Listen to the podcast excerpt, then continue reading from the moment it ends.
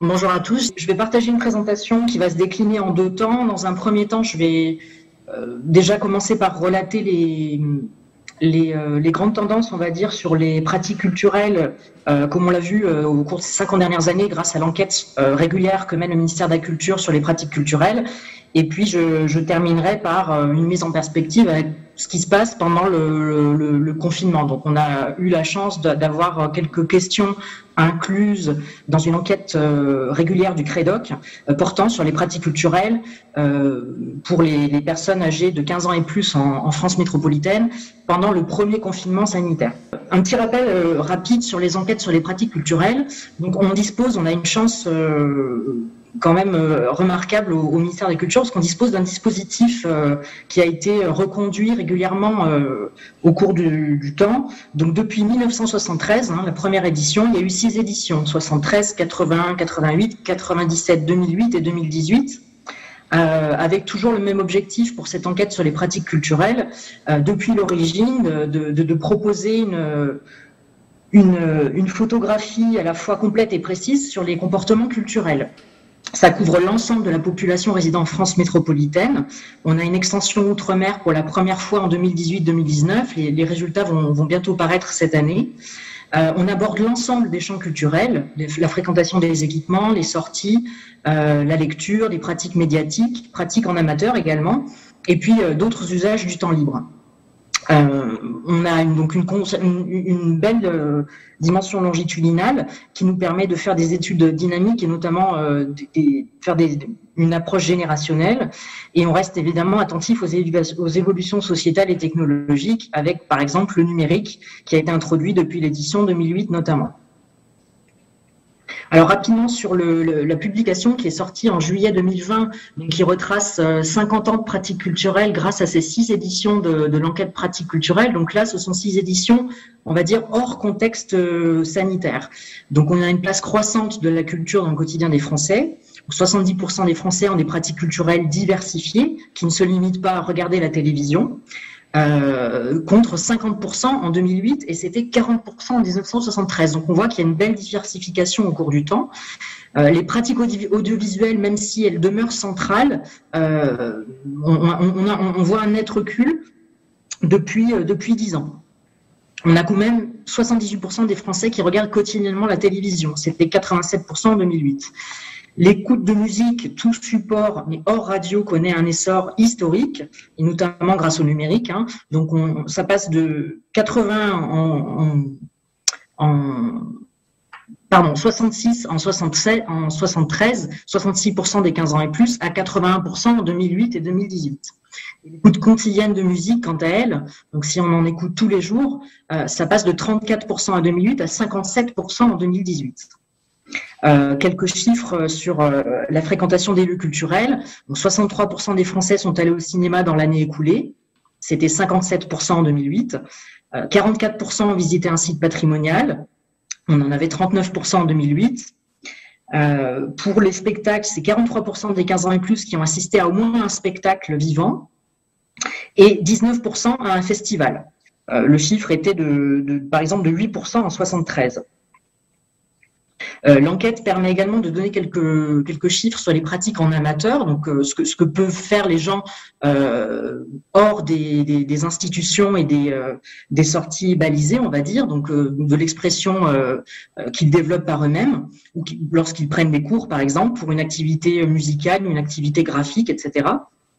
Donc en 2018, on, on constate que euh, la pratique en amateur baisse. On a perdu à peu près 10 points euh, par rapport à, à 2008. C'était la moitié de la population en 2008 qui pratiquait au moins une activité en amateur contre 39% en 2018. Le déclin a été marqué pour la pratique musicale, euh, notamment chez, les jeunes. Donc, alors qu'on avait quand même une tendance de progression depuis les années 90. Euh, d'autres pratiques, en revanche, se maintiennent. C'est le cas des arts graphiques, du théâtre, de l'écriture, voire même progressent, comme la danse et la photographie. Donc, on, on, peut dire que les pratiques en amateur restent tout de même juvéniles et féminines. Euh, mais même si les, jeunes pratiquent de moins en moins, on peut par exemple signaler le cas de la photographie, pour, euh, laquelle c'est la seule activité parmi euh, les activités en amateur qui, sont, qui font l'objet de questions dans, dans l'enquête. C'est la seule activité qui se maintient, la photographie. Donc on a à peu près 24% des 15-19 ans qui s'y adonnent en 2008 et c'est à peu près le même, la même proportion en 2018. On voit à l'autre bout de l'échelle de, l'âge que les personnes de 60 ans et, plus pratiquent davantage. Alors c'est un effet de rattrapage, mais aussi c'est un effet de, génération, c'est-à-dire que c'était des générations qui étaient déjà engagées dans les pratiques dans euh, leur plus jeune âge.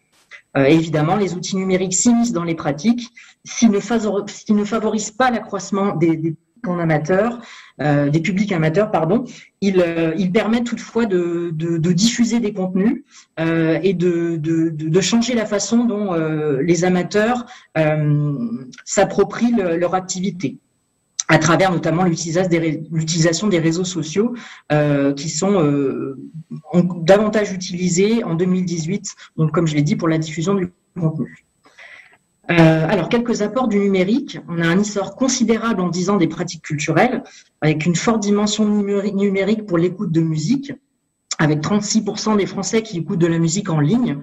Alors, je pense que c'est quand même, même si ce sont des, des, résultats hors contexte sanitaire, c'était quand même important de, vous les signaler, parce que ça permet de, donner un petit peu euh, euh, un désordre de grandeur. 20%, 20 consultent quotidiennement des vidéos en ligne et 41% les réseaux sociaux, euh, ce qui était quasiment inexistant en 2008, mais évidemment la technologie a évolué en, en 10 ans. Euh, pour les jeunes, l'écoute de musique et la consultation de vidéos en ligne sont désormais des pratiques majoritaires. Euh, presque trois quarts des 15-24 ans écoutent de la musique en ligne et 60% consultent quotidiennement des vidéos en ligne. Le jeu vidéo devient aussi une pratique très courante, avec 44% des 15 ans ou plus qui y jouent, contre 36% en 2008. Et ça s'est même quasi généralisé chez les jeunes avec un taux de 83% chez les 15-24 ans. Euh, bon, on, se rassure quand même, le goût des sorties se maintient tout de même chez les jeunes. Euh, pour les sorties culturelles, les 15-24 ans sont cinéphiles et, familiers des, festivals. Bon, évidemment, lorsque les salles de cinéma sont ouvertes et que les festivals euh, ont bien lieu, certes, ils vont moins au spectacle, 41% en 2018 contre 51% en 2008. C'est le, plus bas niveau sur la période observée en, 50 ans, mais ils sont euh, de tout temps les plus férus de, cinéma, donc 85% en 73, euh, c'est à peu près le même taux en 2018, et euh, pareil pour les, pour les festivals, avec un, bel essor à 18 contre 13% en 73. Les 24-39 ans connaissent des évolutions aussi contrastées. ils sont plus nombreux à aller au cinéma, donc environ trois quarts en 2018, ou à visiter des sites patrimoniaux, 46% euh, en 2018, mais ils vont toutefois un peu moins au spectacle en 2018. On a une hausse de la fréquentation par ailleurs des lieux culturels tirés par les plus de 40 ans. Les 40-59 ans euh, sont pour la moitié euh, d'entre eux à avoir assisté à un spectacle en 2018. Et pour les 60 et plus, le taux est de 35% en 2018 contre 29 en 2008 et 16 en 81. Donc à la fois une belle progression. Alors, je passe maintenant à l'enquête en temps de confinement. Donc, comme je l'ai dit en introduction, c'est vrai qu'on a eu la chance euh, de, pouvoir se raccrocher à une enquête euh, du, CREDOC qui euh, est une, enquête sur les conditions de vie des Français, qui est une, enquête régulière. Et il y a eu une vague spéciale au moment du, premier confinement sanitaire, donc une enquête que je vais appeler peut-être par la suite Flash 2020 euh, donc une enquête ad hoc qui a eu lieu pendant les, sept premières semaines du, confinement de, 2020, du premier confinement de 2020. Donc l'objectif de l'enquête, je le rappelle, c'est de récolter des informations sur les sujets divers euh, de société afin d'obtenir régulièrement une image euh, sur les conditions de vie. Et on a pu rajouter environ une douzaine de questions sur les pratiques culturelles et les pratiques en amateur. Alors, quelques petits repères méthodologiques parce qu'il faut quand même signaler que les deux enquêtes, donc celle euh, qui est récurrente au ministère de la Culture et l'enquête Flash, on n'a pas tout à fait la même taille d'échantillon. On a 9000 observations pour l'enquête 2018 et 3000 pour l'enquête Flash, mais on est tout de même quand même capable de, tracer des comparaisons et d'étudier des, des sous-populations euh, dans les échantillons de façon satisfaisante. Le, changement le plus euh, hum, le plus patent, c'est que dans l'enquête sur les pratiques culturelles en temps normal, on, on, pose les questions sur les activités qui ont été réalisées dans les 12 derniers mois. Euh, alors que sur l'enquête pendant le confinement, la période de référence portait sur est-ce que vous avez réalisé l'activité pendant le confinement, soit environ 5 à 7 semaines selon le moment où l'interrogation avait lieu. Euh, donc, euh, ça peut quand même donner lieu à des, différences d'interprétation, mais on peut tout de même mettre des, résultats des enquêtes en perspective, car on a des, on a des questions posées à l'identique et l'ensemble des variables euh, qui nous permettent de décrire la population sont présentes dans les deux enquêtes. Euh, et avec les deux concepts, pratique culturelle, pratique de sortie, et pratique en amateur, d'un autre côté, présents dans les deux enquêtes. Alors, passons aux résultats. Un des gros messages euh, que nous enseigne l'enquête du CREDOC pendant le temps de confinement sur les, les questions de pratique culturelle, c'est que les réseaux sociaux ont connu un, boom, et notamment euh, pour, euh, pour une population particulière, chez les seniors. on a un essor très marqué euh, pour, tous les 15 ans et plus, pour tous les usages pour les réseaux sociaux.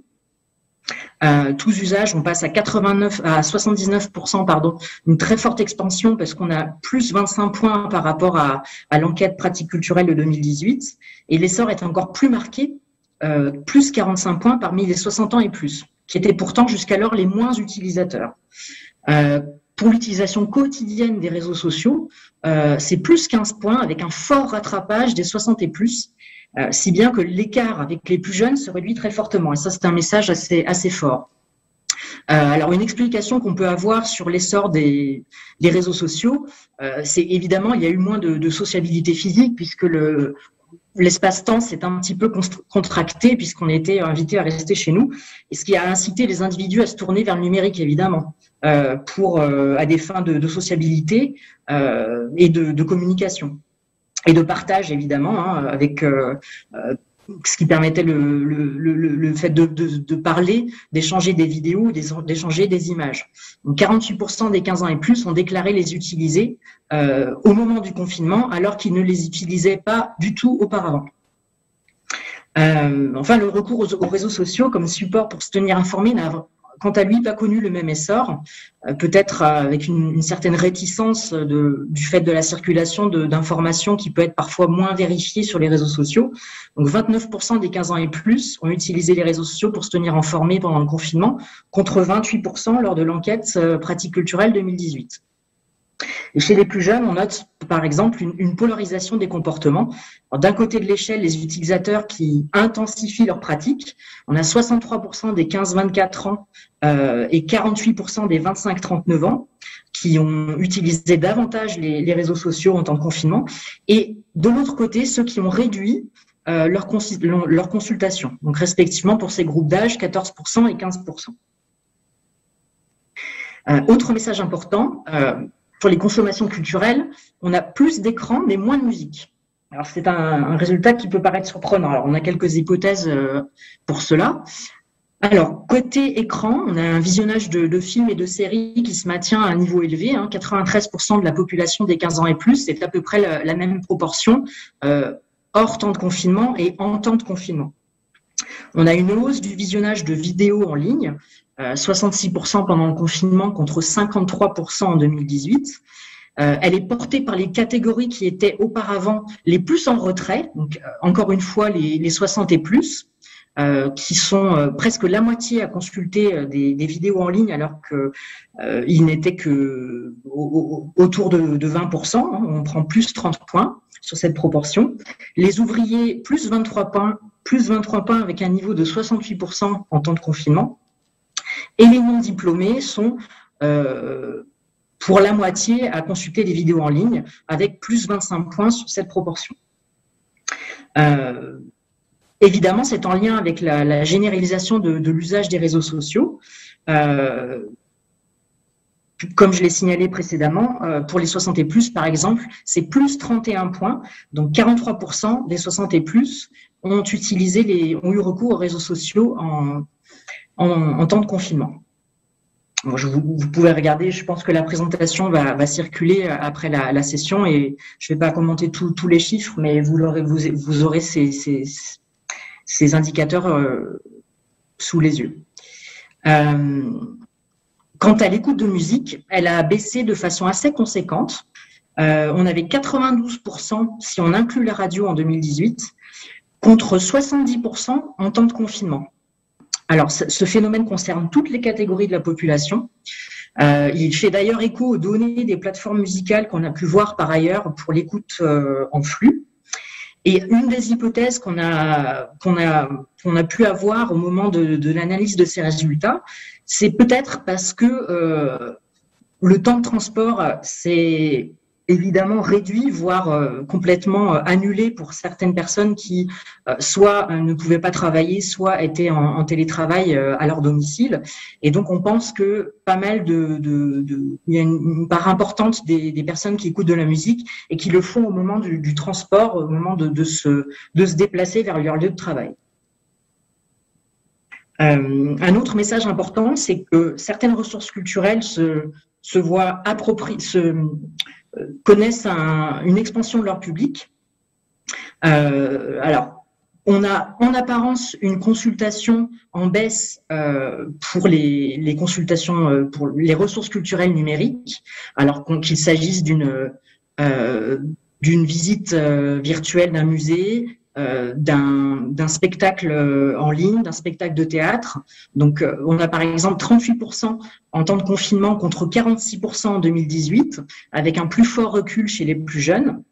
Et à l'inverse, on a une très nette hausse à nouveau chez les seniors, donc chez les 60 et plus, qui sont 41% à avoir au moins une consultation culturelle numérique, plus 12 points. Et cela concerne tous les contenus artistiques en ligne. Et encore une fois, on, assiste donc à une réduction des écarts entre les groupes sociaux.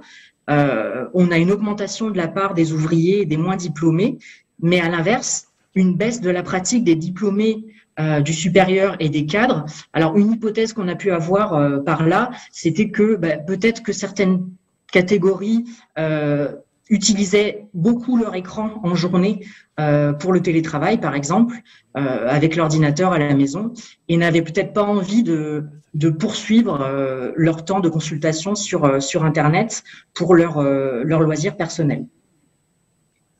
Alors, je vais donner quelques détails sur certains contenus culturels. Pour ce qui est de faire une visite virtuelle de musée, ou d'exposition, c'était 12% en temps de confinement contre 9 en 2018, donc à peu près le même ordre de grandeur. Euh, pareil pour le spectacle de théâtre, même ordre de grandeur autour de 7%. Et il y a eu moins de personnes qui ont regardé un concert en ligne, 13% contre 17%. Alors on peut penser parce, tout simplement que c'est une expérience qui se vit davantage euh, euh en, direct et que peut-être certaines personnes qui en 2018 avaient regardé des, concerts en ligne euh, voulaient simplement regarder une rediffusion d'un spectacle qu'ils avaient pu voir en, euh, en live au moment où ces spectacles avaient lieu. Alors, pour les pratiques en amateur, euh, le message est un petit peu moins noir que pour certaines autres activités. Et à, contrario, la crise a été un, temps pour se poser et pour créer. On a eu un réinvestissement des pratiques en amateur par rapport à 2018 et notamment chez les plus jeunes euh, et parmi les individus des classes plus populaires. On a une diminution de la pratique pour les cadres. Alors avec la même hypothèse que j'ai pu évoquer par avant sur le fait que euh, euh, certaines personnes ont beaucoup travaillé euh, à leur, domicile et devaient peut-être laisser un petit peu le, les activités qui étaient liées au numérique parce que c'était un petit peu trop trop prenant et qui ont peut-être délaissé certaines activités, par exemple de, photographie ou de, de pratiques en amateur qui étaient liées au numérique, ou c'est peut-être parce qu'ils ont dû dégager du temps pour s'occuper euh, des enfants qui n'étaient plus à l'école. On assiste à une intensification des pratiques.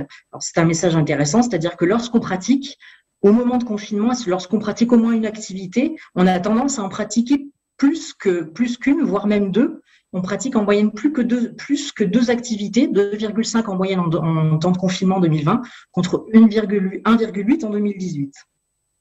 On a également un rattrapage de la part des, ouvriers, plus 12 points, par rapport aux cadres qui, euh, quant à eux, euh, pratiquent beaucoup moins, comme je l'ai dit par avant, euh, si bien que les écarts entre les deux groupes se résorbent.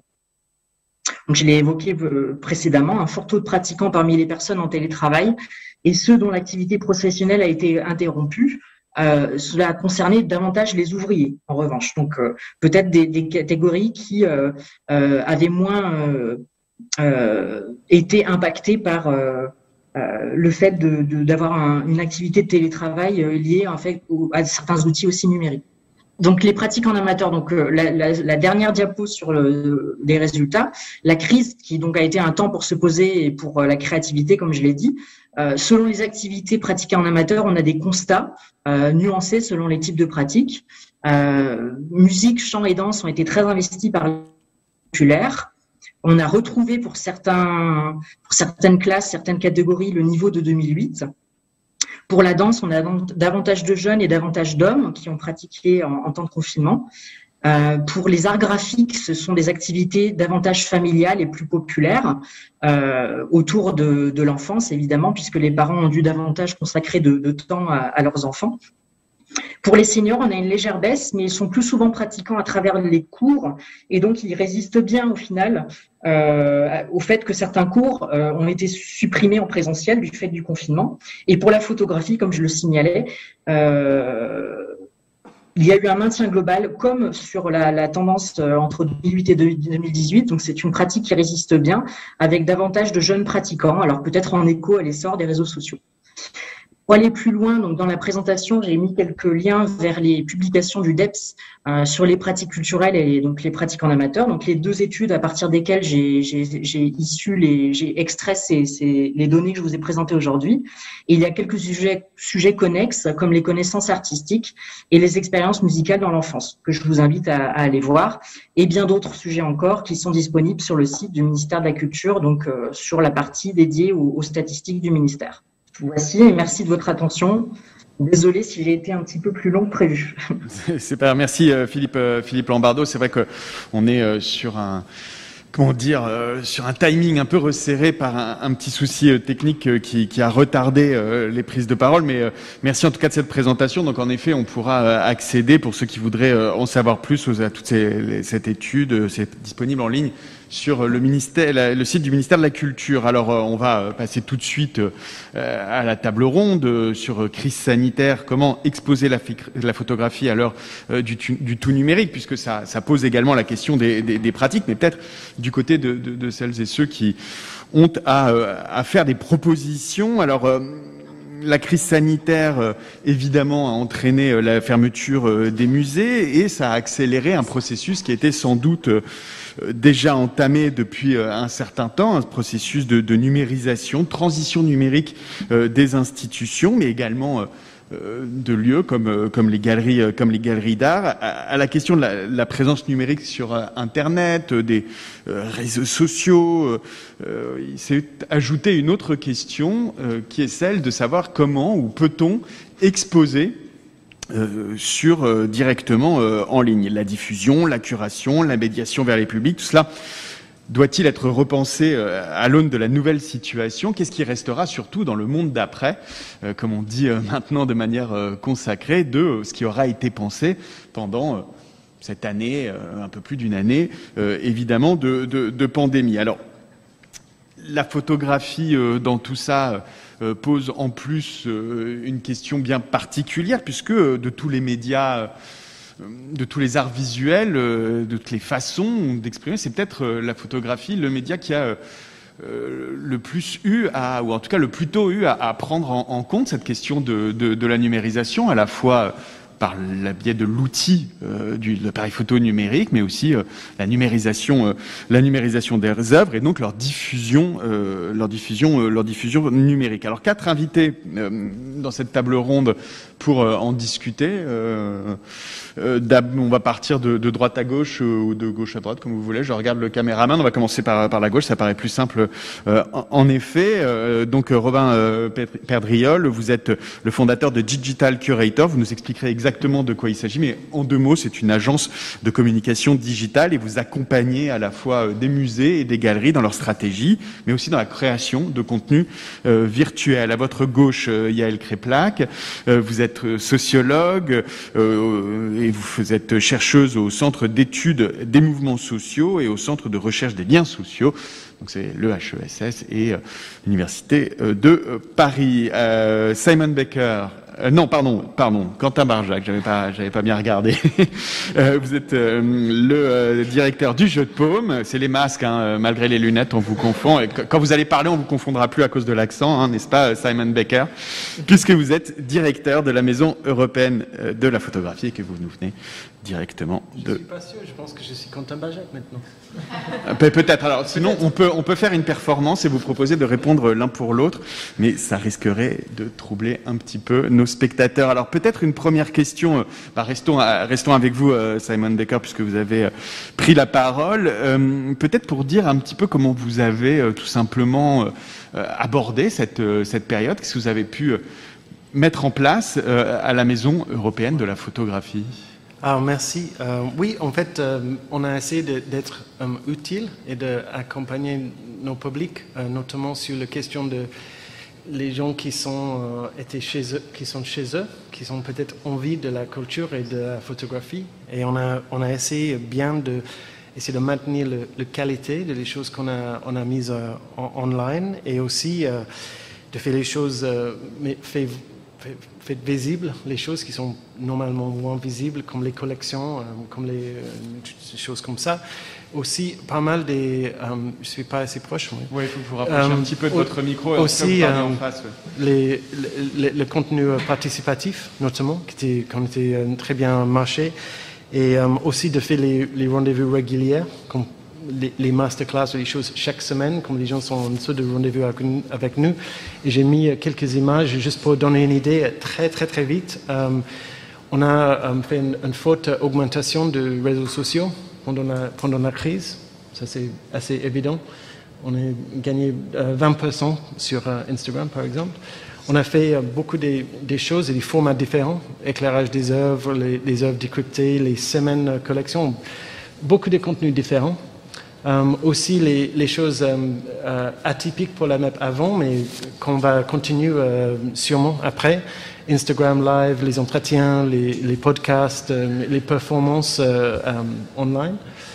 Aussi pas mal de choses participatives, les concours, les livres d'or, les quiz. En fait, avec le livre d'or, on a vu qu'est-ce qui se marche bien, qu'est-ce que les, gens aiment bien, et on a essayé de faire beaucoup plus, qu'est-ce qu'ils ont aimé et notamment une forte politique pour les familles. On a, créé les, activités de faire en famille, euh, enfermées euh, en confinement par exemple, et aussi euh, pas mal de choses de qualitatives comme les masterclass qu'on a commencé pendant le confinement qui continuent aujourd'hui avec quelques cycles et des participations qui ont augmenté beaucoup, et aussi les, les podcasts, les choses qui sont peut-être intéressantes pour les gens chez eux. Et les actualités, les réponses aux, actualités euh, systématiquement sur Instagram, sur euh, euh, LinkedIn et Facebook. et puis après, finalement, juste un saut de... on a ça, c'est un saut de enjeu qu'on a. C'est à quel, moment on a partagé les, les, expositions qui étaient fermées et à quel moment montrer qu'est-ce qu'on a. En fait, c'était quelque chose qui était un peu en question. On a essayé de pas trop montrer les choses, de rester sur une sorte de teasing, euh, mais à la fois, on a basé pas mal des contenus sur les choses, même qui sont des expositions sont jamais ouvertes. Mais en deux mots, c'est vraiment être utile. Essayer de faire les choses que les gens ont besoin ou que les gens ont envie de le faire. On a vraiment écouté nos publics. On a essayé de faire les choses qu'ils ont besoin euh, euh, pendant ces confinements et et, euh, on, va, en fait, c'est la dernière chose à dire, c'est qu'on va rester sur les mêmes politiques sur les réseaux sociaux après, parce qu'en fait, ça a bien marché. C'était beaucoup apprécié par nos publics et ils restent fidèles à nous et nous, on reste fidèles à, eux. Merci Simon Becker. Quant à Barjac, est-ce que vous reconnaissez dans ce qui a été mis en place par euh, la Maison européenne de, la photographie. Vous, au jeu de paume, euh, qu'est-ce qui s'est... Oui, oui, je ne dirais pas que nous avons une... Je dirais qu'on a une stratégie numérique euh, assez proche hein, de, celle, de celle de la Maison européenne. Et qu'on retrouve d'ailleurs dans beaucoup d'institutions, qu'on retrouve dans beaucoup d'institutions muséales. Absolument. Assez proche donc de celle de la Maison européenne de la photographie. avec tout d'abord, comme vous le soulignez, un effort qui, date de bien avant euh, la crise sanitaire. Enfin, je pense que c'est important de dire, on, parle aujourd'hui du tout numérique, d'ailleurs on pourrait peut-être relativiser ce terme. D'abord, il faut dire que notre effort numérique, nous au Jeu de Paume, il date, euh, comme à la MEP, de, depuis longtemps. Enfin, je pense que deux, notamment, des grandes initiatives qu'on avait lancées pour la photographie, qui était euh, le site de création en ligne c'est-à-dire des œuvres qui sont vraiment conçues pour être vues en ligne. On l'a lancé en 2007, donc il y a déjà maintenant presque 15 ans. Euh, qu'on a un magazine en ligne qui est très très fourni non seulement en contenu, je dirais, éditoriaux, mais surtout en contenu de, de, de photographes, de portfolio. Et ça, on l'a lancé depuis euh, plus de plus de dix ans. Donc voilà, il y avait déjà euh, au jeu de paume comme ailleurs euh, un, un, passé numérique qui existait et qu'on a fait d'une certaine manière que, que ranimer et qu'enrichir et, et renforcer évidemment. Alors on l'a renforcé, on l'a renforcé. Nous, on était dans une situation un, peu différente de, la MEP, à la fois parce qu'on avait, je ne vais pas dire anticipé la crise sanitaire, mais on avait anticipé la fermeture du jeu de paume puisqu'on devait être fermé pour travaux. Euh, donc on savait qu'on serait fermé pour une période qui a finalement coïncidé à peu près euh, à deux mois près avec euh, la crise sanitaire, qu'on espère quasiment derrière nous aujourd'hui. et puis c'est un peu différent de la MEP parce que nous sommes aussi un un centre d'art sans collection. Euh, voilà, notre identité, c'est celle des expositions, des programmations euh, qui sont renouvelées tous les, tous, les, tous les quatre mois. Et donc, c'est d'une certaine manière plus compliqué peut-être pour nous parce qu'on n'a pas, on pas, je dirais, cette, cette collection euh, qu'on peut, qu'on peut faire vivre, qu'on peut montrer, euh, à partir de laquelle on peut, on peut bâtir. Donc, on doit bâtir à partir de, de ressources nouvelles qu'il faut, qu'il faut créer, qu'il faut générer, et puis de nos anciennes ressources qui ne sont pas la collection, mais qui sont la mise en ligne de, de ressources documentaires euh, de, colloques, de, programmation de, films, etc. etc. Euh, donc d'une médiathèque euh, qui, est, celle du, jeu de paume et qui, est, et, qui est, très riche. Donc voilà, la stratégie numérique, oui, elle a été, en, gros, la même. On a lancé notamment sur les réseaux sociaux un certain nombre de, thématiques pendant tout l'été et pendant tout l'automne, thématiques qui croisent l'image et des grands enjeux du monde contemporain euh, on a vu d'ailleurs ce que, soulignait Simon, euh, la même euh, performance des réseaux sociaux, évidemment un écroulement de site internet, mais qu'on avait anticipé parce qu'on sait que la consultation des sites internet, elle est généralement liée à la visite physique et à la préparation de la visite physique. Mais en revanche, c'est vrai qu'on a vu notamment notre compte Instagram flamber dans ces derniers mois. Euh, et donc c'est vrai qu'il y a un équilibre entre, entre le site internet et les réseaux sociaux qui, euh, qui, s'est un peu euh, qui a évolué, qui a évolué fortement. Après, on n'a pas de retour sur les publics. C'était intéressant d'ailleurs de voir l'étude de, de, Lombardo, parce que est-ce que c'est un jeune public de réseaux sociaux qui a continué? Est-ce que c'est un public qui est d'une certaine manière plus notre public classique du jeu de paume physique? On ne va pas dire les plus de 60 ans, parce que le, public du jeu de paume, c'est plutôt autour de 40 ans, mais est-ce que c'est ce public qui, qui, qui, euh, qui a migré vers les réseaux sociaux? Euh, Voilà, il faudrait, il faudrait affiner, on pourra peut-être l'affiner euh, à l'avenir. Oui, justement, c'est une question que j'allais vous poser. Je voudrais rester juste un instant avec vous deux, euh, si, vous le permettez, parce que euh, ce dont on peut avoir l'impression dans ce que vous avez euh, montré, c'est que finalement, ça a peut-être accéléré des pratiques sur les réseaux sociaux qu'on pourrait appeler des pratiques d'accompagnement euh, de la production naturelle d'un musée, qui est de faire des expositions, mais aussi euh, d'avoir des catalogues, c'est une production scientifique autour de ces, de, de, ces expositions. Or, la question qui pourrait se poser aussi, c'est la question du remplacement, en quelque sorte, non pas pour dire que les musées ne rouvriront jamais, mais pour plutôt, pour s'interroger sur la production de contenu inédit euh, destiné exclusivement euh, au web, quitte à les retrouver sous une forme ou une autre physique euh, plus tard, mais je veux dire qui s'adresserait à ce moment-là aussi, en effet, à des publics qui ont d'autres pratiques, dont les pratiques auraient évolué à cette époque-là, ou qui seraient, au moment du confinement, je veux dire, ou qui seraient arriver au musée uniquement par ce biais du numérique et qui donc n'auraient que cette pratique-là à leur disposition. Je ne sais pas si c'est une réflexion que vous avez, Simon Baker, sur cette production inédite de contenu juste pour le, pour le web? Oui. Pour, le, pour la première euh, par exemple, on a une exposition à Owen Worm euh, dans laquelle on avait les œuvres qui sont assez performatives, possibles de faire euh, euh, pour les gens de faire eux-mêmes. Et en fait, on a posé un challenge, Owen Worm Challenge, pour les gens de faire les, les actions de l'artiste chez eux et de photographier et de, et de, mettre sur le site, mettre sur le Instagram. Et c'était quelque chose de très familial, très, euh, très facile à faire, très euh, joyeux et une manière d'être euh, confiné et, bloqué chez, tous chez eux, de, de, en fait repenser un peu le côté pratique parce qu'en fait normalement dans les musées les gens ils font pas les œuvres eux-mêmes ils regardent ou ils, réfléchissent mais là le côté performatif et participatif je pense que j'ai ça, ça ça, on a trouvé ça très, très, très bien réussi. Euh, et, notamment avec Instagram et les, les, plateformes réseaux sociaux comme ça, on peut voir, on peut partager entre nous euh, nos expériences euh, en train d'être sculpture ou en train d'être de faire les, œuvres chez nous. et ça, je, je, trouve ça assez positif et assez bien apprécié de proposer les choses qui sont atypiques, comme, exactement comme vous avez dit, mais quand même euh, ludiques, euh, avec un peu un différent esprit de, de le côté Serious euh, Museum Experience, beaucoup plus tôt joyeux et, et, et, ludique. Quoi. T'as Jacques? Oui, on a, on a, lancé une initiative avec d'ailleurs le soutien fort du, ministère de la Culture qui s'appelle Jeu de Jeu de Lab, qui est en fait un compte Instagram qu'on a ouvert il, y a, il y a quelques temps, il y a deux mois exactement, euh, et qui est en fait une commande, une commande passée euh, à 40 artistes via 10 euh, commissaires différents, chaque commissaire choisissant 4 artistes photographes, pour mettre en ligne à raison d'un artiste par semaine, donc pendant 40 semaines jusqu'à la fin du mois de décembre, des travaux nouveaux. Donc ça c'est vraiment un format d'une certaine manière qui est fait et, conditionné bah, par Instagram, avec toutes, les, avec toutes les contraintes évidemment de ce nouveau format. Mais évidemment il ne faut pas exclure Instagram moi, j'ai parfois des réserves, hein, et elles sont nombreuses euh, quant, quant à l'outil Instagram, mais on voit dans l'histoire de la photographie que quasiment tous les formats populaires ont été repris, euh, détournés et utilisés par les artistes. Je ne vois pas pourquoi Instagram euh, ferait exception à la règle.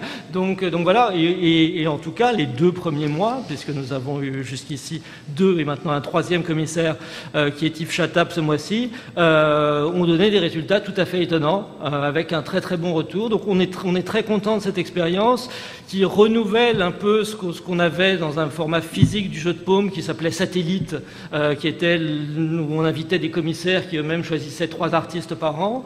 Voilà, et ça, ça, ça, ça renouvelle sous un nouveau format, pour, on l'espère, un nouveau public.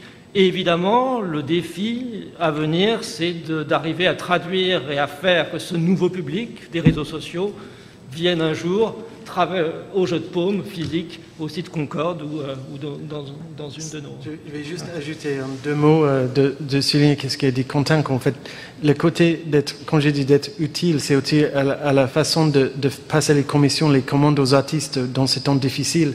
En fait, c'est quelque chose qu'on a bien pris conscience que comme énormément de choses étaient annulées, les choses repoussées, de, faire les, commandes pour les performances ou pour les, entretiens, les podcasts et tout ce qu'on a fait euh, online, c'est aussi de soutenir l'écosystème, euh, notamment pour les jeunes, la jeune création.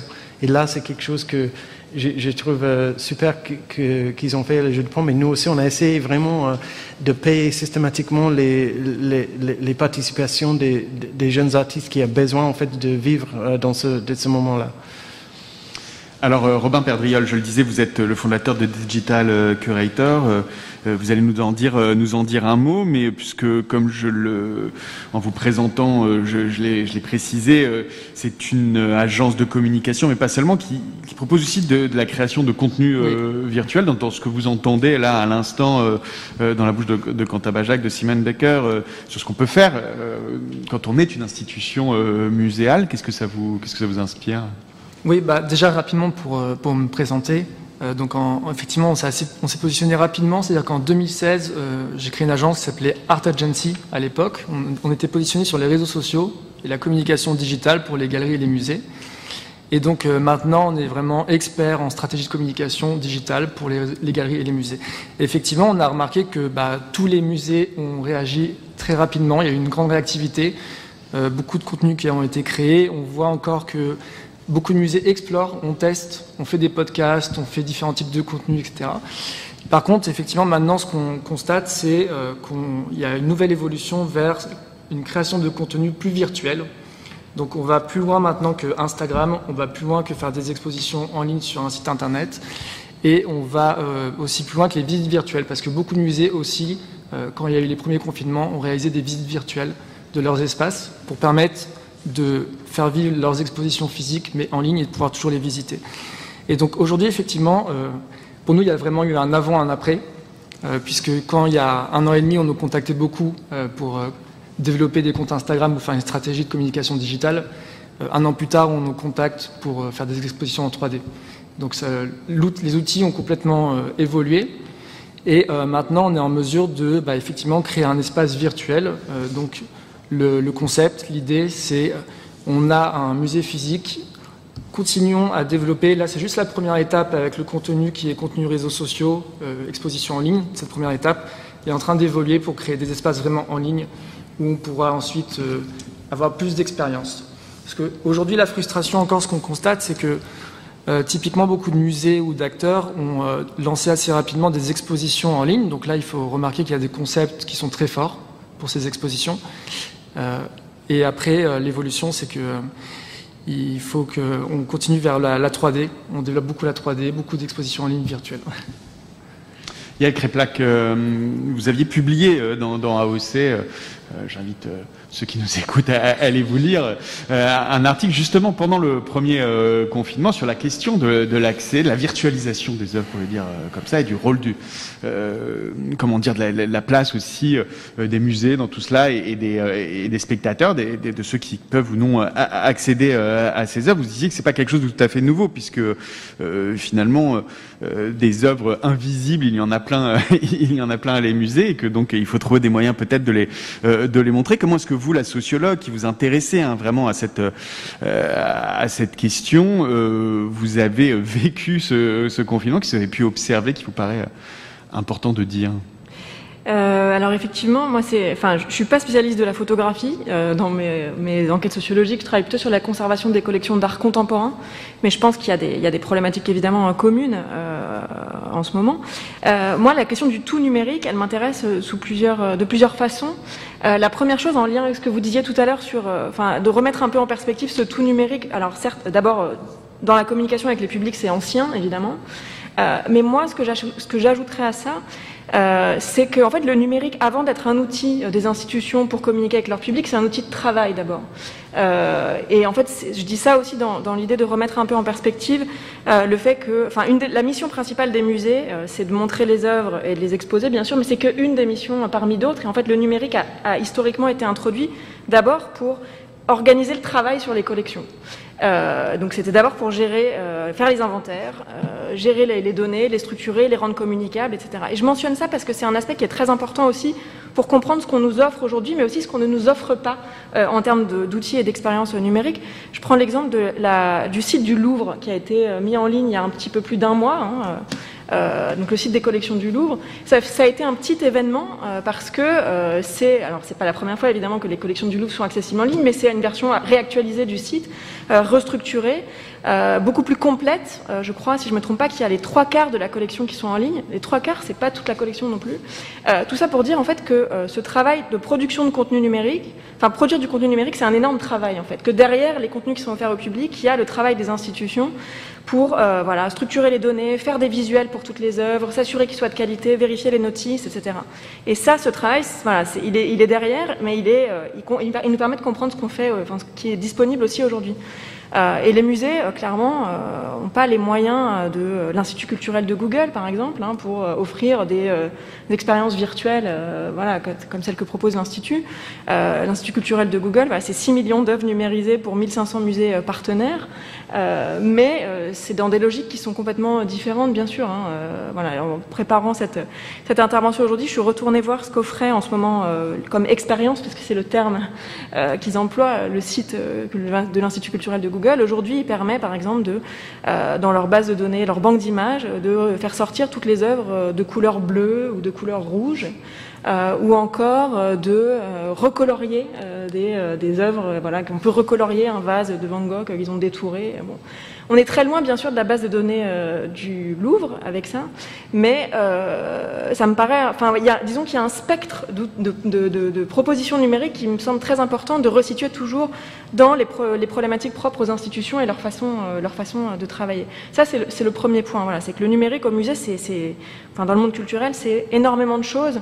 c'est voilà, des, usages très hétérogènes et c'est des pratiques très variées. Ça, c'est le premier point. Et l'autre point qui m'intéresse dans, dans cette histoire de numérique aujourd'hui. Euh, et euh, voilà, vous l'avez dit, c'était le, sujet euh, du texte que j'avais publié pour vous l'année dernière, mais effectivement, c'est la question de l'accès aux œuvres qui, que je trouve très intéressante à repenser aujourd'hui. c'est vrai que ce qui m'avait beaucoup frappé pendant le confinement du printemps dernier, c'était cette idée qu'on entendait très souvent, c'était terrible parce qu'on était privé des œuvres, parce qu'on ne pouvait pas aller au musée voir des expositions. Or, en fait, euh, même en temps normal, dans le monde d'avant, hein, voilà, il y a le monde d'après, puis il y a celui d'avant. Euh, dans le monde d'avant, en fait, euh, on a déjà accès à très peu d'œuvres au quotidien, en fait. C'est-à-dire que on sait que les musées, alors je sais pas, alors dans votre cas c'est différent, mais dans celui de la MEP, on sait que en général, enfin en moyenne, les musées montrent chaque année entre 80, enfin entre 20 et 5% de leur collection. Donc il y a 80 à 95% des œuvres euh, que de toute façon, euh, on ne voit pas euh, sous ce mode très particulier de la rencontre physique en salle, salle d'exposition. Donc, ce que je trouve intéressant avec la situation actuelle, effectivement, c'est qu'elle incite à repenser à, la part euh, de l'expérience en salle, en fait, et à, pluraliser, enfin, à voir comment on peut pluraliser euh, nos expériences. Alors, euh, voilà, le numérique est intéressant dans, dans, ces cadres-là, mais, parmi d'autres choses qui se font aussi, et c'est ça que, je trouve intéressant à regarder en ce moment. Alors, il y, a, beaucoup de choses hein, sur lesquelles je pourrais vous demander de réagir dans, l'intervention de, de Yael Katak, mais peut-être sur cette question de, de l'accessibilité, la numérisation des œuvres, et sur la spécificité de la photographie, justement, en, en la matière puisque évidemment, euh, je le disais rapidement euh, en, introduction, euh, les œuvres photographiques ont plus peut-être que, que, d'autres œuvres, étaient dû faire face à leur diffusion un peu sauvage sur Internet, aux problèmes de droit, notamment à leur exploitation par les géants du net comme, comme Google. Et donc j'imagine, Simon Becker, quant à Bajac, que quand on dirige une institution qui montre de la photographie, c'est une question qu'on se pose. Quand on les amène sur Internet, qu'est-ce qu'on fait pour que, bah, voilà, pour, pour, répondre à cette question euh, du droit d'auteur et, de la diffusion Simon Becker. Très gentil, Quentin. Euh, là, en fait, c'est une question qui se pose euh, beaucoup plus pour les, pour les collections, en fait, parce que en temps d'une exposition, normalement, vous avez négocié, nous avons négocié les, droits d'auteur pour le presse, pour online et tout ça, en fait, c'est fait systématiquement dans le contrat d'une exposition. Ça, on a quand même là le droit d'exploiter ou pas euh, quelques images. Et on a les artistes qui sont très très euh, à l'aise avec ça, qui, donnent accès euh, gratuit ou permission sur les conditions avantageuses. Mais puis à côté, dans les collections d'un grand musée, le Louvre, c'est un peu différent parce qu'en fait, comme les, œuvres ils sont anciens, ils n'ont pas les mêmes questions de droit en fait. Ça, c'est autre chose. Les, les, questions de droit d'œuvre, ça, se pose les gens qui sont vivants ou vivants jusqu'à 75 euh, ans euh, passé. C'est-à-dire que toutes les œuvres récentes qui concernent la MEP, euh, les œuvres après 1950 par exemple, on, a, on est obligé de négocier ou de payer les droits pour l'image online.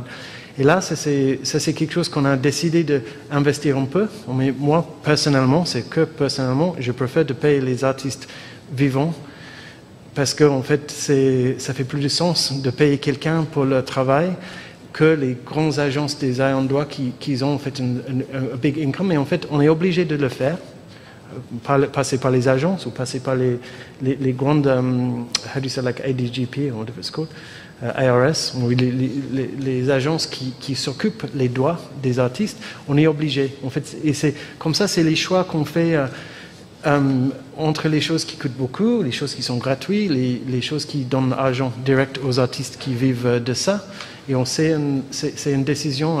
Et c'est intéressant quand vous avez parlé avant de la question des virtual exhibitions, parce qu'en fait, avec les œuvres dans un certain créneau de temps, on n'avait jamais, jamais, jamais le droit de faire un group show des artistes qui, qui, qui, qui ont how do you say that, didn't die so recently, parce qu'en fait, tout ce qui est en copyright, tu n'as pas le droit, tu n'as simplement pas le droit, il faut que tu payes pour chaque jour que c'est online. En fait, comme ça, ça pose des problèmes très intéressants, euh, pas um, insolubles, mais assez intéressants. Nous, on a décidé d'axer sur les, les œuvres des artistes qui, qui, euh, qui besoin d'être payé pour, pour ça. mais, mais c'est vraiment complexe parce que c'est pendant les, les époques les, et les durées et les vies des artistes, c'est différent chaque fois. Oui, c'est un effort financier. C'est un effort financier. C'est un effort financier, évidemment, de mettre des œuvres, en ligne et surtout de les garder en ligne euh, pour vraiment constituer une, médiathèque. Euh, bon, nous sommes, comme je le disais, un centre d'art, donc nous n'avons pas de collection, mais c'est vrai qu'on négocie euh, au cas par cas, tant évidemment directement avec les artistes qu'avec qu'avec euh, euh, les, les, sociétés détentrices des droits, euh, et que c'est un budget, c'est un budget à prendre en compte, et que c'est un budget qui a tendance à croître de manière exponentielle, puisque, voilà, s'accumulent année après année les, strates des ressources documentaires, et donc voilà, et c'est vrai que c'est un, dialogue, hein, je, le dis, qu'on a entamé avec la DAGP et d'autres et d'autres sociétés de droit pour, pour savoir comment, comment pérenniser ce, ce, modèle et si, si, on pourra le pérenniser. voilà, donc c'est une, c'est un vrai, c'est un vrai enjeu, c'est un vrai enjeu financier c'est un vrai enjeu financier, d'autant plus que, voilà, on n'en a pas parlé, mais, nos sites internet ne, ne génèrent aucune recette. Euh, ce qui est tout de même aussi quelque chose à, prendre en compte. Euh, pour l'instant, euh, nous n'avons pas trouvé de modèle économique qui permette de, voilà, d'avoir un, site internet. Je ne parle même pas de rentabilité, mais qui génère un tout petit peu de recettes. Est-ce que, à l'avenir, le public serait prêt à payer pour des expositions virtuelles avec des contenus augmentés, donc qui ne soient pas seulement ce qu'il verrait sur les murs à la MEP ou au jeu de paume, mais avec un contenu documentaire, euh, des films, des, voilà, euh, qui seraient qui serait, qui serait reliés, peut-être. Euh, je n'en suis pas certain parce que c'est vrai qu'on l'a habitué à une certaine gratuité. Mais un de, nos, enjeux, hein, même si on n'aime pas beaucoup en parler en France, c'est tout de même, voilà, la MEP comme nous, on, a 25 à 30 de notre, notre budget sans doute qui est lié à des recettes de billetterie, et donc il est aussi important de, de dégager. Donc tout à l'heure, euh, Simon parlait de, ce teasing euh, qu'il voulait faire autour de, la saison qui, ouvrira bientôt au public sur, la photographie japonaise. Et je crois que c'est intéressant parce que c'est une question qu'on se pose tous, jusqu'où il faut aller dans, la, la, révélation, en tout cas, de, ce qu'on a sur les murs. C'est-à-dire, la crainte est toujours, par la visite virtuelle, hein, de se cannibaliser, c'est-à-dire d'avoir des, visiteurs qui vont visiter euh, online devant leur écran mais qui ne vont pas franchir, euh, qui ne vont pas finalement euh, pousser la porte de la MEP, pousser la porte euh, du jeu de paume.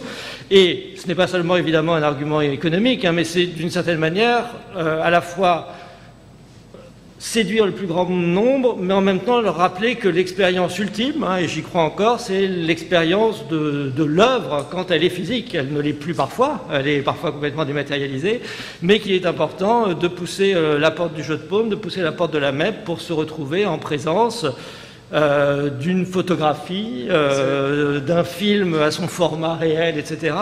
Et voilà, d'où la nécessité de, rester parfois prudent hein, sur la mise en ligne, sur l'exposition virtuelle. Nous, on l'a fait finalement une seule fois de manière assez profonde, très récemment. Hein. C'était justement pour le supermarché des images, qui était une grande exposition thématique parce qu'on savait qu'elle allait fermer, enfin que, plus personne ne la verrait, qu'on fermait pour la crise sanitaire et que nous n'allions pas rouvrir après à cause des travaux, et donc le risque de cannibalisation euh, était inexistant. Euh, mais, voilà, il y, a ce risque dont il, faut, dont il faut tenir compte et sur lequel il faut être vigilant, qui n'est pas seulement, je le rappelle, en termes financiers, mais vraiment en termes pédagogiques, de rappeler qu'il y a ce contact avec l'œuvre il y a encore une présence oratique de l'œuvre, malgré Walter Benjamin, malgré la voilà, et que euh, cette présence oratique, euh, elle, ne, se comprend que dans l'espace physique. Ça, ça peut paraître un peu, un peu rétrograde, comme, comme, comme, mais en tout cas, pour une partie de l'art encore actuellement fait, c'est vrai. Ça ne le sera peut-être plus dans, dans, dans, 10-20 ans, mais pour une partie de l'art actuellement fait, c'est pour moi encore vrai. Je dirais pas que c'est rétrograde, je dirais que c'est rétro-futuriste. Euh, c'est-à-dire que c'est à la fois, ça nous renvoie vers le passé, mais en même temps, ça, ça, pense, euh, ça nous permet de penser l'avenir. Vous vouliez réagir, euh, Robin Perdriel, à ce qu'il vient de dire? C'est marrant parce que la, la visite virtuelle dont vous parliez, c'est nous qui l'avions faite avec une agence partenaire qui s'appelle Ardio. Et c'est vrai que le challenge aujourd'hui, c'est pas le seul challenge, mais un grand challenge, c'est le challenge du, modèle économique, parce qu'aujourd'hui, le modèle économique euh, des institutions est beaucoup tourné vers euh, faire des recettes une fois que le visiteur est dans l'espace physique. Donc c'est un vrai challenge pour euh, les temps à venir. Et ce qui, par rapport aux, expositions virtuelles, la façon dont il faut voir les choses, d'après moi, c'est que c'est, il ne faut pas forcément sur le virtuel, en exposition en ligne, refléter le réel. C'est-à-dire qu'il ne s'agit pas forcément de, on a cette exposition dans notre espace avec telles œuvres, tel artiste, faire exactement la même chose en ligne, mais plutôt apporter euh, des éléments complémentaires, comme vous le faites déjà finalement avec des podcasts, avec des, talks.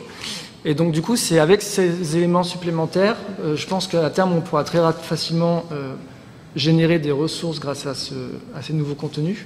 Mais effectivement, le challenge, c'est ne pas être le reflet du réel et apporter vraiment quelque chose de plus. Moi, je, veux dire, en réponse à ça, évidemment, pour nous, les masterclass qu'on a commencé, en fait, d'être, euh, on essaye de faire quelque chose pour les gens qui ne peuvent pas visiter la, sur site. Ça a amené une billetterie. Ça a très bien marché. En fait, c'était une billetterie assez bas, avec beaucoup de gratuité pour les étudiants et tout ça. Mais on a en fait une billetterie euh, par rapport à quelque chose de nouveau qui était euh, conçu exprès dans ce sens-là. Mais à côté, les, les enjeux sont pour moi, en fait, en termes de virtual exhibition, c'est plutôt que ça marche très très bien pour les galeries, pour les, commerces. C'est une super bonne idée. ça marche très bien pour les foires, pour les galeries. Mais pour le musée, c'est un peu autre chose. J'insiste un peu sur cette idée qu'on ne peut pas tout dévoiler parce qu'en fait, c'est vrai qu'aujourd'hui, on a besoin, euh, les visites ont besoin que nos publics achètent les catalogues qui sont sur place. Et et c'est aussi une petite question de, de, de, qu'est-ce qui est le plus pertinent. C'est vrai que pour les collections, par exemple, qui sont comme, comme, euh, comme Yael a dit, euh, qui sont souvent pas visibles, ça fait beaucoup de sens de rendre visibles les choses, les choses qui sont pas du tout visibles à la quotidien. Mais par contre, les expositions, qui ont une, une présence euh, expérientielle, euh, normalement, voilà, la MEP, ils sont formidables, mais je ne sais pas ailleurs s'ils ont les bonnes expositions ou pas, mais euh, normalement, ils sont une expérience et il faut qu'on garde ça.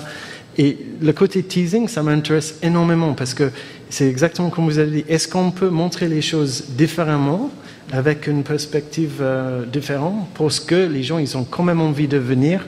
Et moi, c'est une question à poser aux autres, mais en fait, c'est à quel moment c'est de, de accès billetterie et c'est de quel moment c'est plutôt de branding sur, sur la, la marque de l'institution de qui donne en fait envie d'aller néanmoins parce qu'en fait, ça donne le sens que c'est une institution qui est vivante, qui, qui est euh, innovateur, qui tout ça. Et ça, pour moi, c'est c'est pas entièrement billetterie, mais c'est un peu entre les deux on voit que ça peut y avoir d'autres fonctions euh, à l'OE numérique. Il y a le que vous écoutez, vous prenez des notes euh, depuis tout à l'heure. J'imagine que notamment la question de l'expérience euh, et de la primauté que veut conserver à juste titre Quentin Bajac dans, voilà, de, l'expérience de l'œuvre face à face. On voit que c'est un problème qui se pose aussi pour le cinéma, hein, évidemment, l'expérience en salle vis-à-vis de l'expérience de la plateforme vidéo dans son salon ou ailleurs.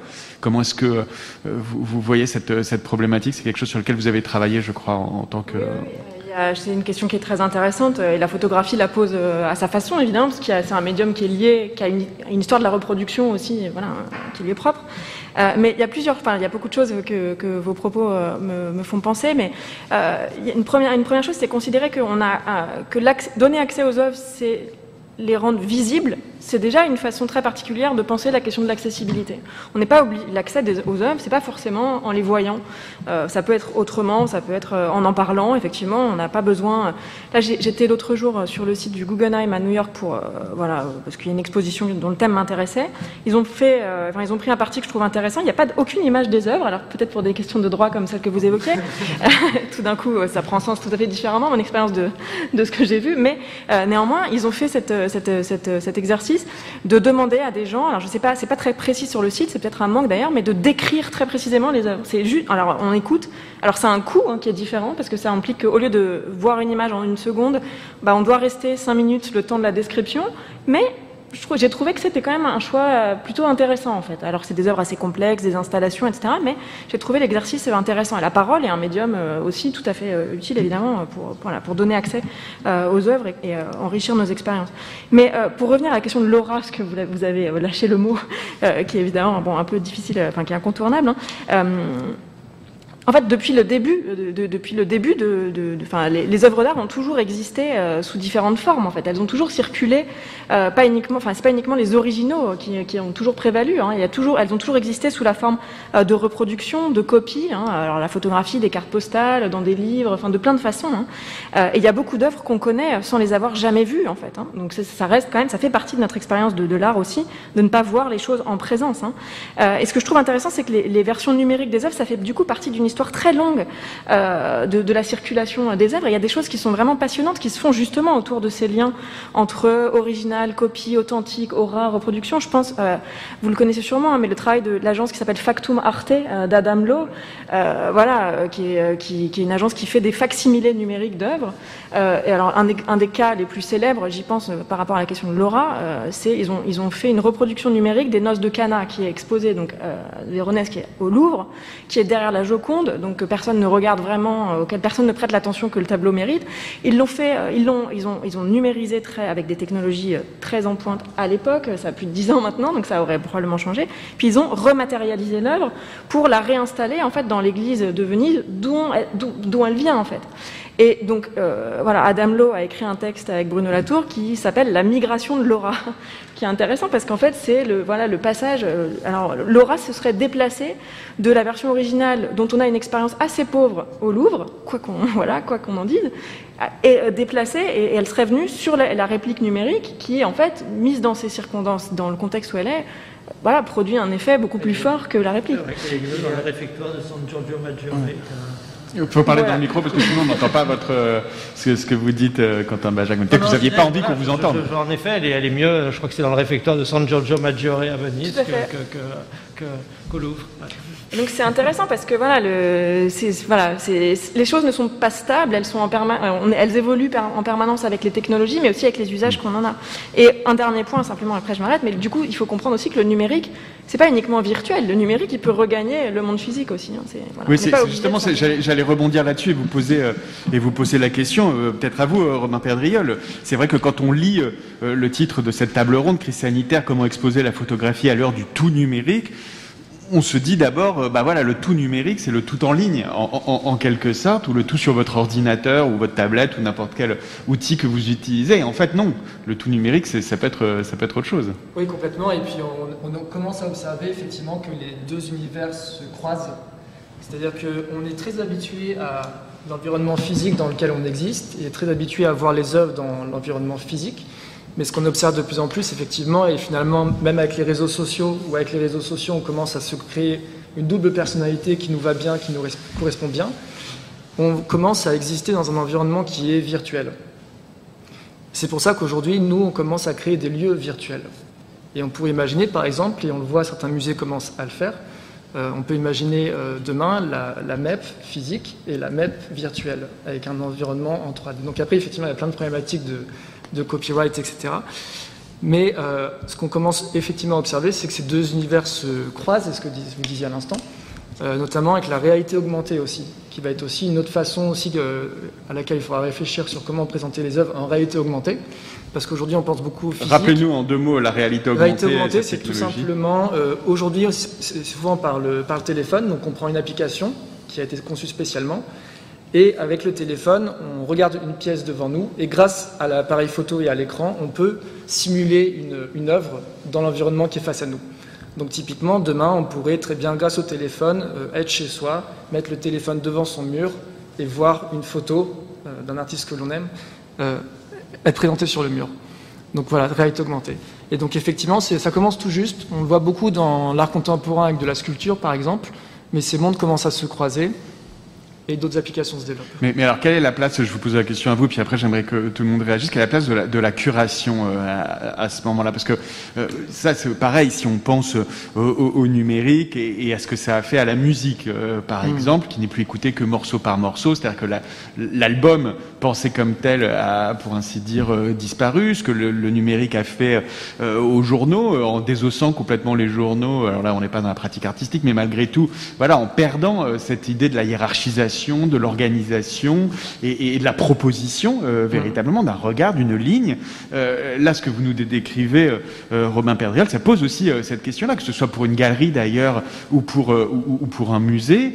Euh, voilà, ce que propose un livre de photographie, ce que propose une exposition de photographie, c'est bien un regard, c'est bien mmh. une organisation, c'est bien une hiérarchie, un accrochage. Ouais. Alors, qu'est-ce qu'il en reste? Bah, c'est vrai que c'est l'avant-après finalement. C'est vrai que ça bouleverse énormément la façon de, de consommer euh, de l'art, consommer de la photo. Après, il y a une chose importante, c'est qu'aujourd'hui, tout ce qui se passe sur le numérique et le virtuel, finalement, sert aussi à capter l'attention. À capter l'attention d'un public. Par exemple, dès qu'on poste sur Instagram une photo sur une œuvre, un artiste, on capte l'attention.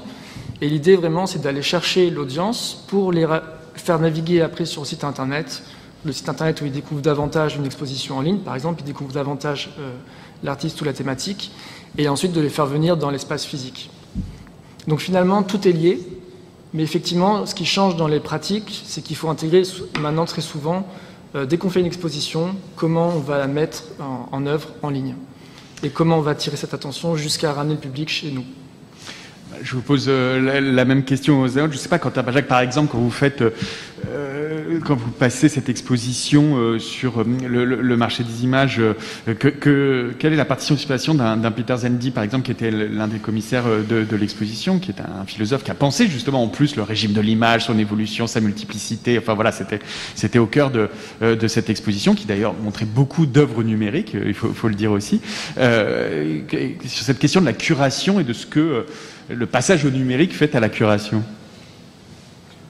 Je crois qu'il faut être très modeste quand on est commissaire d'exposition et, euh, et, et, ils seront, ils seront heureux de vous entendre. Voilà, et, voilà, et, se dire que on fait une proposition et que cette proposition, euh, elle est entendue, elle est regardée, elle est lue mais toujours de manière partielle et partiale. Dire, personne ne regarde une exposition, personne ne lit un journal de la première à la dernière page, et qui a toujours eu euh, ces modes de, lecture, euh, de visite, euh, qui sont des modes, on va dire, distractifs. Enfin voilà, de, vous picorer. Alors c'est vrai qu'aujourd'hui on picore peut-être plus. Euh, moi je lis plus que la presse en ligne et je le déplore, parce que parfois quand je retrouve un, un, un, papier, euh, c'est une expérience d'un autre temps que j'apprécie aussi.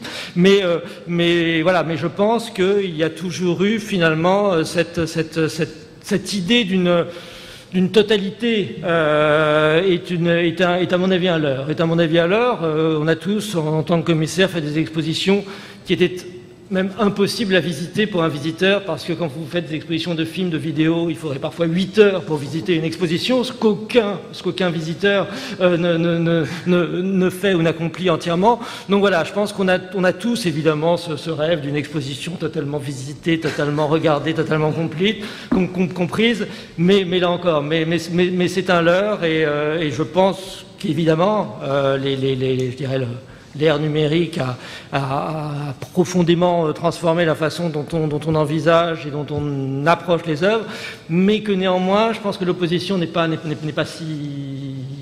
si forte.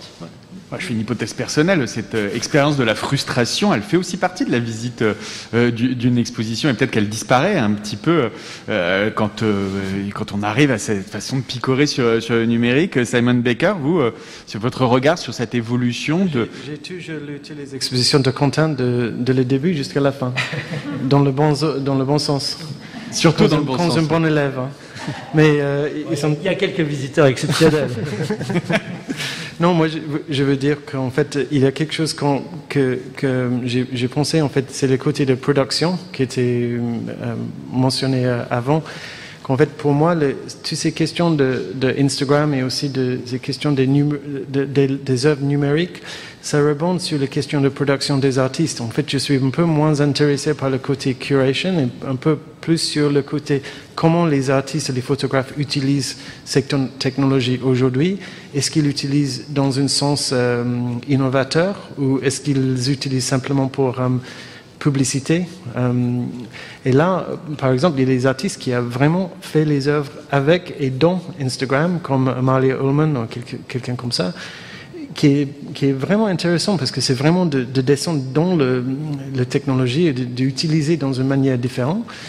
À côté, pour nous, si on, et nous aussi, étant, quand on fait les concours, en fait, les gens, le, côté de partage les images avec un hashtag, on n'a rien à faire. En fait, les gens, ils mettent le hashtag pour être inclus. Et c'est quelque chose de positif et d'inclusif qu'en fait, c'était permetté par. Ils sont pas obligés d'envoyer quelque chose à nous. Et ça, arrive de juste mettre le hashtag et ça, marche.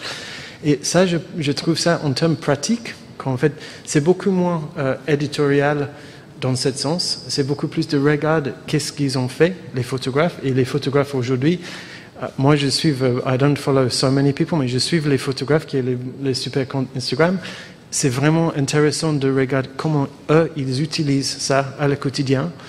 Et pour nous, il faut qu'on réfléchisse et on, on, réagir à ça, parce que, comme c'était dit plusieurs fois, la photographie technologie, c'est une histoire euh, euh, complètement intégrale et on, ne peut pas on peut pas euh, penser autrement en fait. laisser de côté une évolution technologique, c'est impensable, c'est impensable pour vous. Il y, a, y a peut-être sur cette question euh, de, de, la curation ou sur ce, sur quoi vous voulez réagir? Euh, non, non, c'est effectivement. Enfin, je, suis tout à fait d'accord avec ce que vous disiez tout à l'heure sur cette idée. Enfin, les usages ordinaires, on ne sait pas comment voilà, quand on fait une exposition, j'imagine, dans mon cas, quand j'écris un article scientifique, on ne sait pas comment ça va être lu. C'est comme ça, en fait. Voilà, ça fait partie, ça fait partie du jeu, donc c'est certain. Euh, et, c'est important de le prendre en compte, effectivement, dans la façon même de, concevoir les choses. Mais euh, de toute façon, c'est vrai qu'il y, a, voilà, l'enquête sur les pratiques culturelles des Français, elle nous montre un aspect de la façon dont les Français consomment de la culture, disons. Mais on le sait, euh, voilà, quand on, quand on, il y a eu beaucoup d'enquêtes sur le comportement des publics dans les espaces d'exposition, donc des enquêtes plus qualitatives euh, que celle qui nous a été présentée tout à l'heure. On sait qu'en moyenne, les gens passent très peu de temps euh, devant chacun, chacune des œuvres qui est montrée. Hein. Euh, alors bon, quand, les, films projette une durée, mais bon, on le sait, les gens restent pas tout, le temps toujours l'intégralité de la projection. Mais donc, euh, en fait, les gens regardent les œuvres de mille façons différentes. Hein. On peut les regarder comme ça, voilà, en passant, en se promenant, en cherchant une expérience esthétique. On peut la regarder parce qu'on est soi-même artiste et qu'on se demande comment un tel a réussi à accrocher ses œuvres. Et du coup, ce qu'on regarde, en fait, c'est le cadre et la hauteur de l'accrochage. on peut la regarder parce que, enfin, il y a mille façons de regarder des œuvres. Et ce que je trouve intéressant, en fait, avec le numérique, c'est effectivement, vous le disiez tout à l'heure, il s'agit certainement pas de, de, de proposer une expérience identique, euh, mais c'est effectivement de, de, de, pluraliser le plus possible en fait euh, ce qu'on peut faire avec les œuvres, parce que les, voilà, les œuvres d'art c'est pas uniquement des objets esthétiques qu'on regarde pour avoir une expérience sensible, mais c'est aussi des choses dont on, des objets dont on apprend des choses euh, sur les façons de, les faire, sur ce qu'ils représentent. Enfin, on peut faire ça, on peut faire mille choses avec des œuvres. Et ce que je trouve intéressant avec le numérique, c'est ça, c'est qu'en fait c'est voilà, on est, on a ce régime de l'exposition euh, qui est mis à mal pour, pour les raisons qu'on connaît aujourd'hui. Profitons-en euh, peut-être pour euh, voilà, ouvrir les expériences et puis aussi les... si ça peut nous permettre d'avoir une conception plus large de ce que c'est qu'une œuvre, tant mieux. Ça veut dire, Romain Perdriol, pour reprendre les termes de, de, de Quentin Bajac, qu'on est plus dans le domaine de la complémentarité que dans le domaine du, comment, comme vous avez dit, du cannibalisme. Oui. Complètement. Et puis, c'est vrai que je suis convaincu qu'il y a des personnes qui visitent des expositions en ligne qui euh, prennent plus de temps à lire en ligne quand ils voient l'exposition dans leur contexte personnel, ils sont chez eux face à l'écran, euh, que euh, sur place. En fait, il y a différents comportements. Et je reste convaincu que le numérique, aujourd'hui, reste une porte d'entrée pour un nouveau public. C'est une première étape, finalement, dans un process pour aller au musée et, être plus à l'aise au musée pour un certain public. Et peut-être une question sur les galeries, puisque vous travaillez aussi avec, avec des galeries. Et on a beaucoup dit pendant le confinement que puisque les musées étaient fermés, les galeries, elles, ne l'étaient pas. en tout cas, il y a un moment où les galeries ont, réouvert, alors que les musées restaient fermés. Donc les galeries se retrouvaient à faire d'abord ce rôle muséal, puisque les galeries, c'est avant tout des lieux commerciaux, même si, voilà, il y a un travail aussi enfin, scientifique et qui est fait avec les artistes, mais c'est un lieu de vente, c'est un lieu de vente, la galerie. comment est-ce que vous avez vu évoluer ça? Est-ce que le, numérique aussi a, accompagné cette évolution? Oui, c'est vrai que les galeries sont restées ouvertes pendant une période alors que les musées étaient fermés. Et pour, pour les fréquenter, les galeries n'ont jamais eu autant de visiteurs. Donc elles ont battu des records de visiteurs. Il y a même eu un phénomène à Paris pendant quelques jours, pour l'anecdote, c'est avec TikTok. Donc il y a un réseau très jeune au niveau du public, et il y a des influenceurs TikTok qui sont allés dans des galeries d'art, des galeries d'art contemporain très connues à Paris, et qui ont fait des vidéos de juste 3 secondes sur TikTok, sauf que ces vidéos ont été vues par des dizaines de milliers de jeunes, et que deux jours plus tard, ces galeries d'art avaient, une heure de queue pour entrer dans les galeries. Et c'était un public qu'ils n'avaient pas du tout l'habitude de voir. Donc, et c'est quelque chose qu'ils ne pouvaient plus maîtriser parce que c'était en ligne en plus. Donc effectivement, les, galeries ont, bénéficié en quelque sorte de cette fermeture puisqu'elles ont été fréquentées par beaucoup plus de gens. Et c'est intéressant de voir aussi que tout ce public qui d'habitude n'allait pas en galerie d'art, allait au musée, a fait la transition, est allé en galerie. Donc ça montre aussi qu'ils avaient ce besoin quand même, pendant la fermeture des musées, de voir de l'art. Oui, le besoin de, d'avoir un, rapport physique, euh, même euh, si c'est euh, par le biais de TikTok et donc peut-être l'outil numérique par excellence. là où on est arrivé pour l'instant, hein, évidemment, j'ai d'autres choses qui vont se passer dans le futur. ça me paraît, ça me paraît, ça me paraît évident. Vous hochez la tête, Simon Becker, à cette, à ce rôle qu'ont pris les galeries, notamment au moment de, au moment du confinement. Elles sont restées, elles sont restées ouvertes. Elles ont su attirer, en tout cas, elles se sont retrouvées face à un nouveau public. Oui, mais en fait, euh, c'est un peu de, rappel qui sont gratuits. En plus, c'est la comparaison entre les galeries et les musées, c'est un peu bizarre parce qu'en fait, les galeries, ils n'ont pas de billetterie, ils, vivent autrement. Et en fait, c'est côté d'un petit euh, TikTok qui amène les gens, fait un coup, en fait, c'est pas clair s'ils seraient contents de payer euh, 12 euros pour entrer dans le même lieu, parce que c'est quelque chose qui est, qui est, assez intéressant, mais et aussi on a vu euh, récemment que les, les galeries euh, à Paris, comme à Londres, comme à New York, ils sont plus en plus grandes, ils sont plus en plus muséales en euh, ambition. J'ai vu que le Centre Pompidou est en train de faire une exposition sur l'abstraction, l'art abstrait et les femmes artistes, et en fait ils ont fait une petite exposition de la même thématique à Thaddeus Ropac à Pantin. En fait, ils ont les ambitions euh, muséales. Et là, c'est très très intéressant parce qu'en fait, comme ça, les, les, publics peuvent être croisés. Mais euh, euh, moi j'ai travaillé depuis longtemps à la tête, c'était gratuit pour les collections permanentes. C'est tout à fait différent de, de gratuité, de billetterie. Et c'est quelque chose qui, fait une distinction assez intéressante. Je pense que le côté d'amener les gens dans les galeries privées, c'est super parce qu'ils sont gratuits, ils sont qualitatifs. Euh, la plupart du temps, ils ont les ambitions muséales. en fait, pourquoi pas C'est une autre sorte de loisir qui, est, qui est euh, pédagogique et, très, euh, très fort. Alors, une question qui nous est arrivée quand même par le biais euh, puisqu'il a quand même la possibilité de poser des questions, de vous adresser directement euh, des questions, et peut-être pour euh, essayer de faire vivre ce rapport, euh, ce rapport aux œuvres, quelqu'un demande si il était possible ou si vous avez pensé à exposer en extérieur, tout simplement, puisque voilà, on aurait pu imaginer cette, cette, solution. Quentin Bajac, est-ce que vous qui aviez des expositions hors les murs euh, éventuellement? Est-ce que c'est quelque chose qui vous a... Oui, oui, on a évidemment euh, pensé à exposer en extérieur. Il se trouve euh, qu'on est dans un périmètre extrêmement, extrêmement contraint parce qu'on est dans un périmètre historique extrêmement protégé et surveillé qui est l'écrin du Jardin des Tuileries. Nous sommes euh, évidemment euh, enchantés d'avoir cet écrin merveilleux, euh, mais cet écrin merveilleux, il y a un revers à cette médaille qui est que les, interventions hors du bâtiment sont extrêmement contraintes, contrôlées, au cas par cas. nécessitent toutes sortes d'autorisations et donc c'est compliqué, c'est compliqué. Euh, nous y avons pensé un moment pendant notre fermeture et euh, on avait un moment évoqué la possibilité en effet d'avoir parmi les, événements, manifestations hors les murs, euh, quelque chose dans le jardin des Tuileries. On a finalement renoncé pour toutes sortes de raisons, mais, c'est vrai que c'est une, forme d'adresse au public qui existe ici et là dans Paris, par-delà les grilles du jardin de Luxembourg. et, et, et qui, euh, bien pratiqué. Moi, je me souviens du Quai Branly euh, à une époque qui avait fait un festival intéressant euh, sur les quais, d'œuvres vraiment qui étaient destinées à être montrées comme ça et qui avaient été pensées pour, être installées. mais voilà, mais nous ne l'avons pas fait, mais nous lançons un festival de la création émergente en 22 et nous utiliserons notre façade du jeu de paume pour, pour communiquer avec l'extérieur.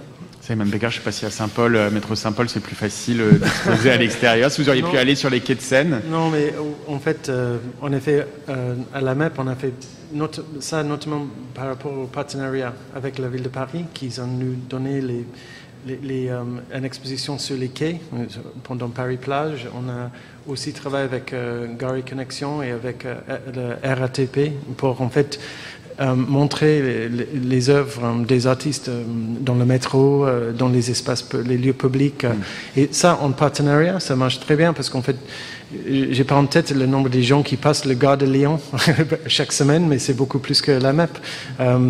et en fait, tous ces partenariats-là, ils sont. Mais juste une petite anecdote, quand on a Hassan Hajjaj à la MEP, il a pas mal de gens qui a dit, euh, il a dit, est-ce que vous avez vu mon exposition à Paris? Ils ont dit oui, j'ai vu dans le métro, oui, c'était super. Euh, ils n'ont pas réalisé que c'était en lien avec une euh, exposition dans un musée, mais, mais c'est un autre public. Malgré votre très forte fréquentation, l'exposition du métro avait sans doute été encore plus visitée. Oui, exact. Non, mais c'est intéressant. Mais moi, j'aime beaucoup d'essayer de, de, de, sortir les mieux de le musée dans, dans plusieurs sens pas que euh, physique, mais...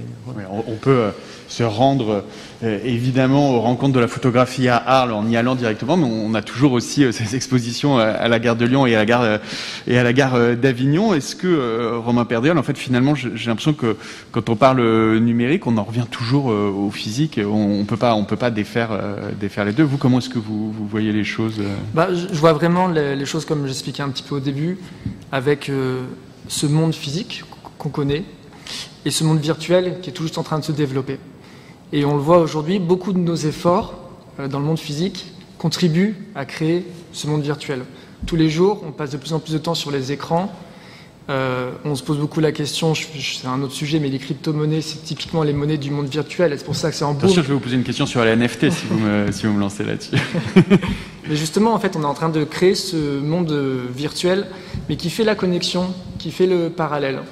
Donc aujourd'hui, c'est encore un peu frustrant parce que pour accéder à ce monde virtuel, on est obligé d'utiliser notre téléphone, on est obligé d'utiliser un écran. Donc c'est notre pouce qui fait la manœuvre.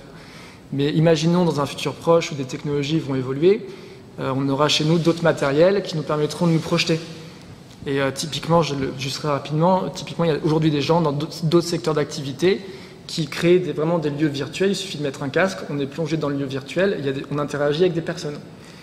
Euh, donc je suis convaincu qu'on va évoluer dans ce sens. Et ben voilà, bah, ce sera le, mot de la fin, parce qu'on est arrivé, euh, on est arrivé au bout, sauf si d'autres questions euh, sont arrivées entre temps.